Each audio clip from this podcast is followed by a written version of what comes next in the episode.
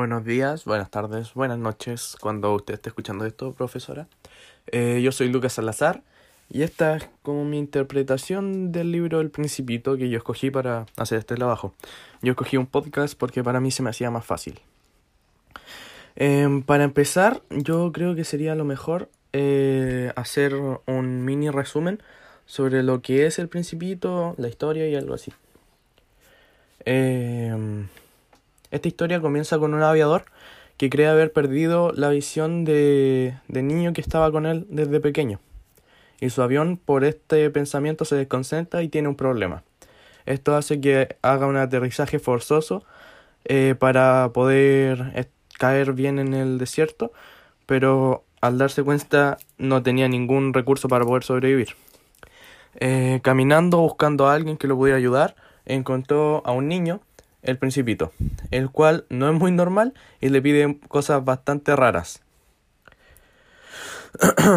el aviador descubre que el principito viene de otro planeta y este le pide que le dibuje un cordero para comerse de sus arbustos.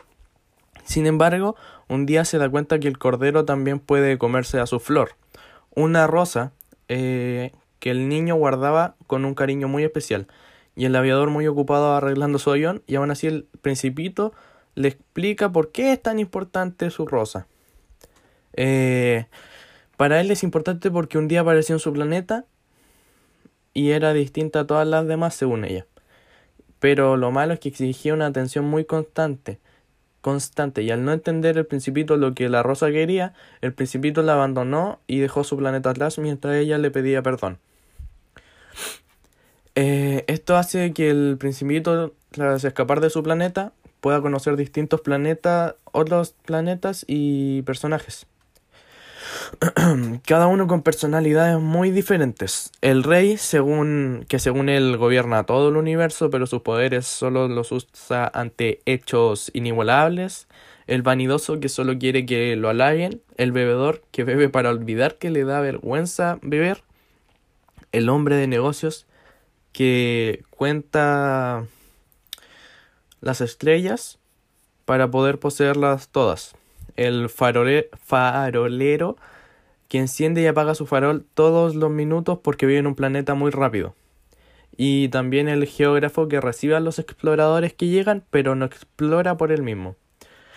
Em, finalmente el principito llega a la Tierra donde descubre que hay un jardín con un montón de rosas igual a la de su planeta comprobando así que la suya no era la única en el universo. También conoce al zorro, que le pide ser su amigo, haciendo que el niño conociera por primera vez el significado de amistad. Junto a él sigue conociendo otros personajes muy extraños como el vendedor de píldoras que te quitan la sed o el guardagujas. Tras la historia, el aviador sigue siendo incapaz de poder arreglar su avión y habla con el principito sobre la posibilidad real de que mueran de sed.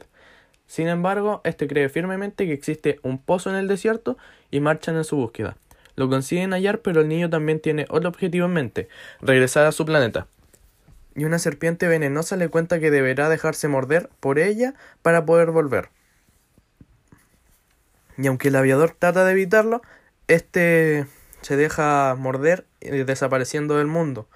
Y el aviador termina la historia pensando si finalmente el principito pudo regresar a su hogar con su rosa.